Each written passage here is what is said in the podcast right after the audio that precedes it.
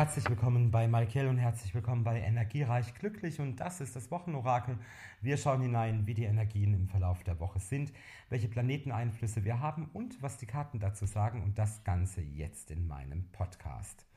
Ich freue mich, dass du dabei bist und wenn du mich nicht kennst, ich arbeite seit 18 Jahren im spirituellen Bereich, mache das Ganze in der siebten Generation meiner Familie als Wahrsager mit einer natürlichen und vererbten Gabe und schaue jetzt einfach mal so, was die Woche überhaupt so bringt.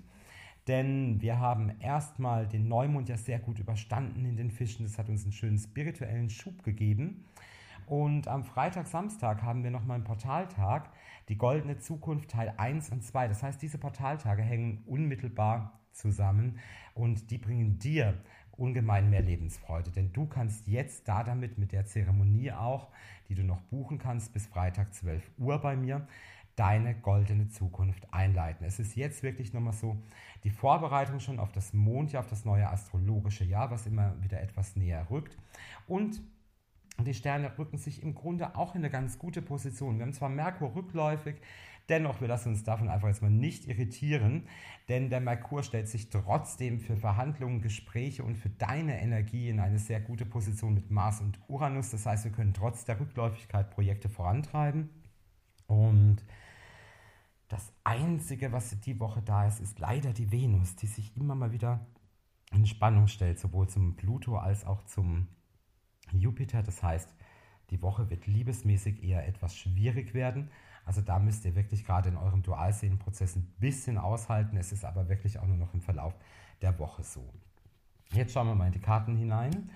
Da sieht es aber komischerweise für die Liebe wieder ganz anders aus. Da ist 10 Kelche, da kommt der Überfluss. Vielleicht auch, wenn dieser Überfluss jetzt angezeigt ist, Leute, passt da vielleicht ein bisschen auf nicht, dass ihr übermütig werdet und dann kann das Ganze nämlich wieder kippen und da müsst ihr jetzt unbedingt aufpassen. Also sei ein bisschen auf der Hut, auch wenn du jetzt mit sehr schönen Schmetterlingen im Bauch vielleicht in die Woche starten magst. Es konzentriert sich doch ganz auf die Arbeit. Also das heißt wirklich, wir haben fünf Stäbe dabei, wir haben vier Münzen dabei. Das ist alles so der Punkt im Grunde, wo es um eure eigenen Glaubenssätze gehen wird. Und natürlich geht es aber auch ganz klar darum, wirklich Stabilität auch im finanziellen und im glücklichen Bereich zu haben. Ja, meine Lieben, das ist eigentlich jetzt schon mal so die kleine Wochenschau. Es wird nochmal ein ausführliches Wochenorakel auf YouTube geben. Da kannst du mir auch folgen, wenn du von mir eine Beratung möchtest.